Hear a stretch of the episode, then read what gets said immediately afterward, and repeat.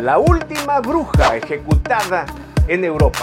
Bienvenidos, un programa lleno de misterio, de intriga, pero con un mensaje que alumbra. La última bruja ejecutada en Europa, la historia de Anna Goldi. No te la pierdas, ahí donde estás, quédate.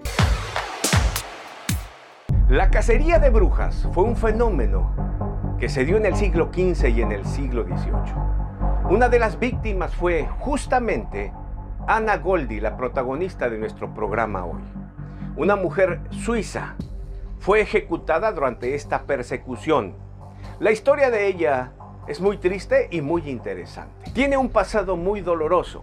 Ella nació en Suiza, justamente en octubre 24 de 1734. Viene de una familia muy humilde, por lo que a una temprana edad ella tuvo que trabajar como sirviente